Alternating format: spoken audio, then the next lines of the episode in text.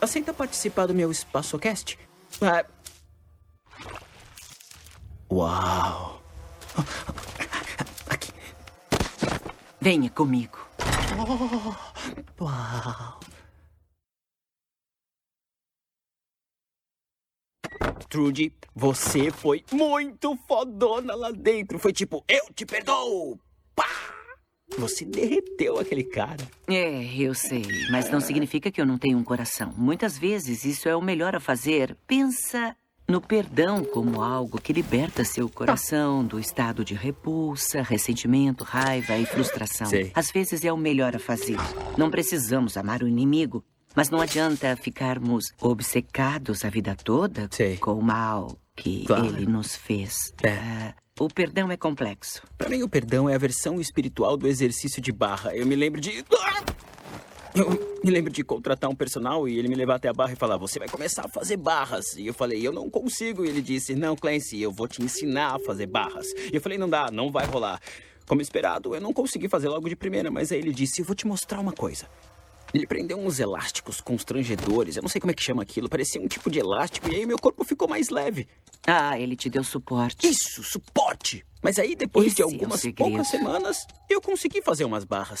E sem nenhum suporte, Ainda sabia? aguenta fazer barra? Eu não sei, eu parei faz tempo com a academia, mas eu sei que é possível. Isso é fantástico, Clancy. O perdão é tipo a barra de exercícios. A gente olha e pensa, nem fodendo. Aquele filho da puta tá me tirando. Não dá.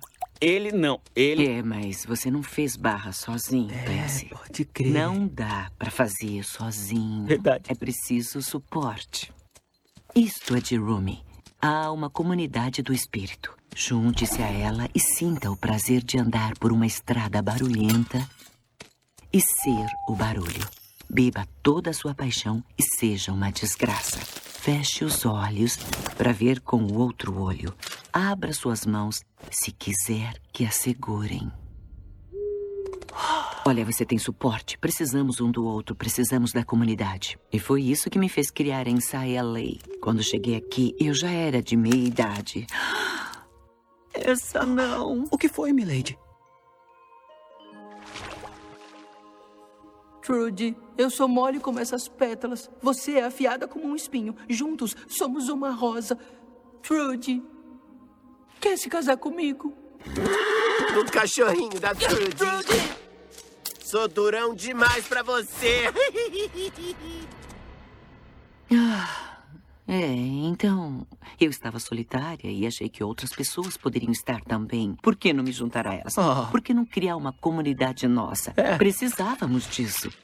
Com o perdão também é assim. Com a completude é assim. Com o amor é assim. Não dá pra fazer nada sozinho. Eu acho bem legal você ter dito isso, porque eu, eu acabei de falar no telefone com um amigo e a mãe dele, ela, ela faleceu recentemente e o pai dele também faleceu alguns anos atrás. O irmão, bom, ele não fala com o irmão. E, e aí ele ligou pra mim porque ele sabia que ele podia contar comigo.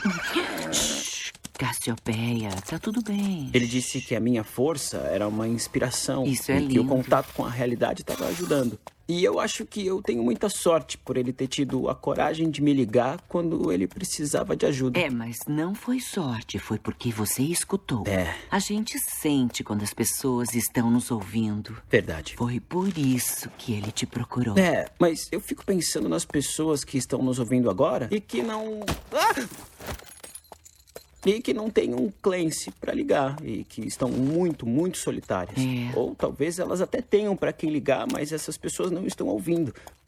O que, que elas podem fazer? Você tem alguma ideia? E quanto a essas pessoas que ainda estão sem teto depois de terem a casa queimada, seja essa uma casa metafórica ou literal? Elas devem estar se sentindo totalmente desconectadas e solitárias. A questão é, o que, que elas podem fazer? Com quem as pessoas falam quando elas não têm ninguém? É, essa pergunta é difícil. Conheço uma pessoa que ensina escrita consciente. Ela tem um grupo num lugar onde pessoas que estão em situação de rua ou que têm doenças mentais podem ir. Todo mundo vai lá, eles fazem uma meditação estilo mindfulness juntos. E aí escrevem. Depois leem um para o outro o que escreveram e escutam. sei. Ah, todo mundo adora. Uou! As coisas acontecem, a mágica acontece. Uma moça teve todas as coisas dela roubadas de um lugar onde ela estava dormindo ah. e ela estava sozinha, só Deus sabe onde ela estava dormindo. Ela passou por isso e escreveu sobre essa experiência. E aí, dois caras do grupo que eram amigos disseram: Vem dormir debaixo da nossa ponte. Vamos cuidar de você e te manter segura. Tipo, é uma pena que as pessoas tenham que morar debaixo de pontes. É.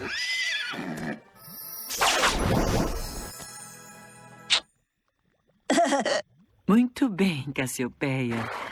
Criar oportunidades para as pessoas se ouvirem.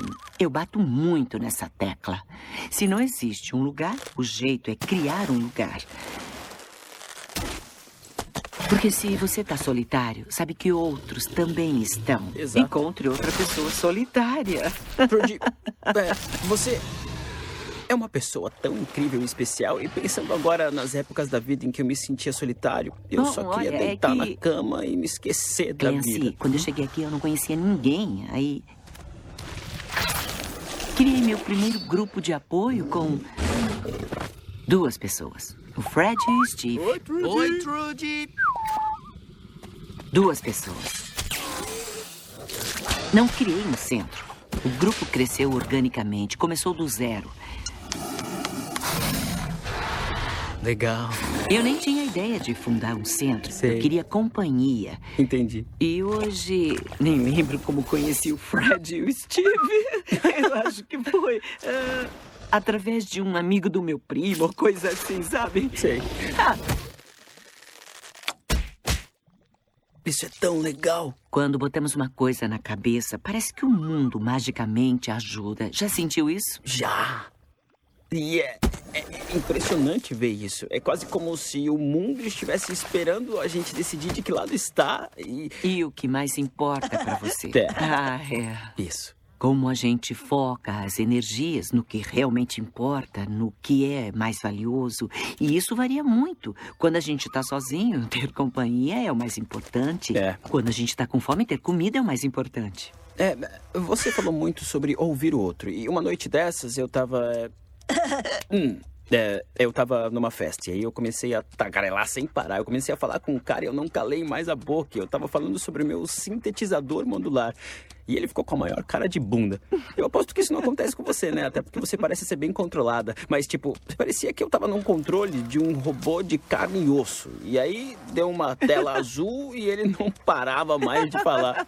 Eu não conseguia calar a boca. Eu fui falando e falando sobre o sintetizador modular e eu olhei para aquele cara. Ele só devia estar tá pensando como é que eu me livro desse mala. E ele tava certíssimo de pensar uma coisa dessas. Eu queria me livrar de mim mesmo. Tipo, se eu pudesse, eu teria me ejetado daquele robô de carne e osso. Até eu estava entediado. Só Deus sabe como ele estava se sentindo, porque ele parou de fato para me escutar. Enfim, essa história termina de um jeito bem sinistro.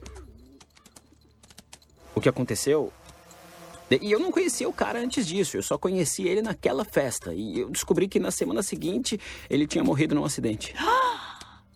E, bom, sei lá.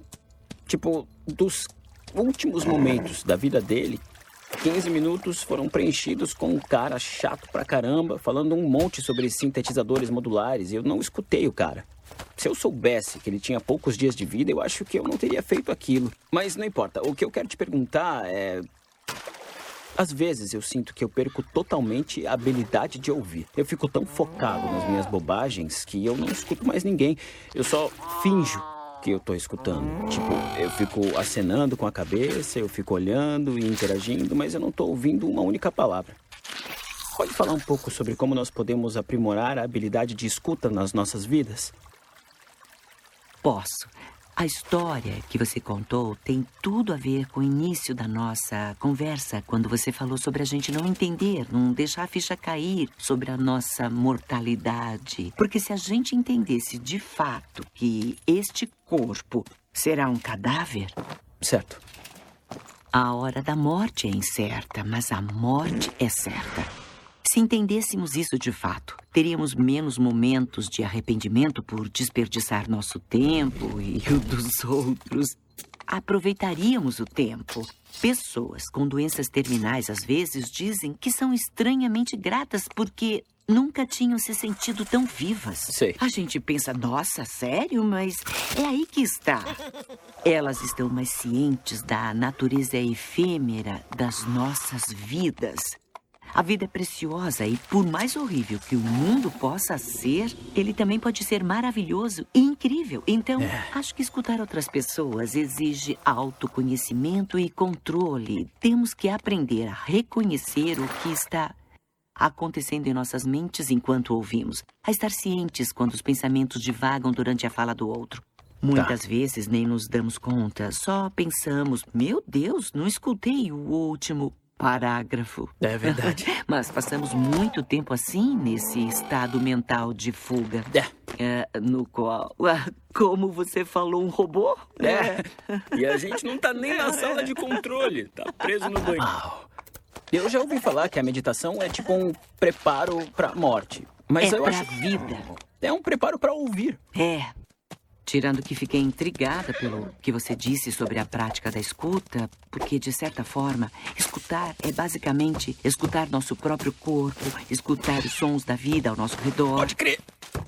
É o que nos faz viver o momento presente. Escutar nossas vozes internas e intuições. Toda vez que eu não dou ouvidos a uma intuição, é um desastre. Toda vez. Toda vez, Cássia. Eu sei. Eu te amo, Cassiopeia. Quanto mais sensível fico e mais coisas sei, entendo o karma. O karma vem mais pesado quando fecho os olhos para as verdades que já conheço e É claro. sou cabeça dura. Acho que ouvir profundamente protege nossas vidas também. Uau, ouvir é o que nos conecta com o universo. E o mais louco é que. Nossa, isso é esquisito, mas quando a gente respira, a gente se conecta pela respiração e tudo mais. Mas É. parando pra pensar agora, a escuta é quase como uma forma de respiração, não é? É, ouvimos, recebemos, nos sentimos vivos. É, receber vida pela voz chega a me deixar em estado de calmaria. É, vamos receber. Foi um prazer enorme falar com você. Muito obrigado por essa conversa. O prazer foi meu, Clancy.